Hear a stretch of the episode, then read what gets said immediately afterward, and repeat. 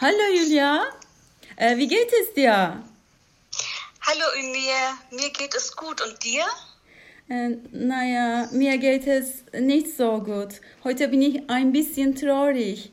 Äh, in letzter Zeit äh, läuft es nicht so gut. Deswegen rufe ich dich an. Ich würde mich gerne mit dir treffen. Wirklich? Hm, Gerne. Aber leider bin ich diese Woche sehr beschäftigt. Ich bin komplett verplant. Heute habe ich Tanzen und morgen bin ich beim Sport.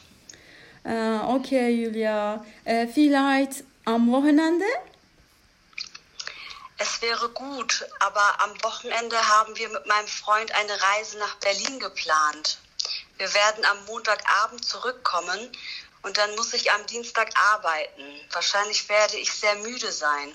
Deswegen möchte ich am Mittwoch, deswegen möchte ich mich am Mittwoch ausruhen. Nächste Woche am Donnerstag um 17 Uhr würde mir passen.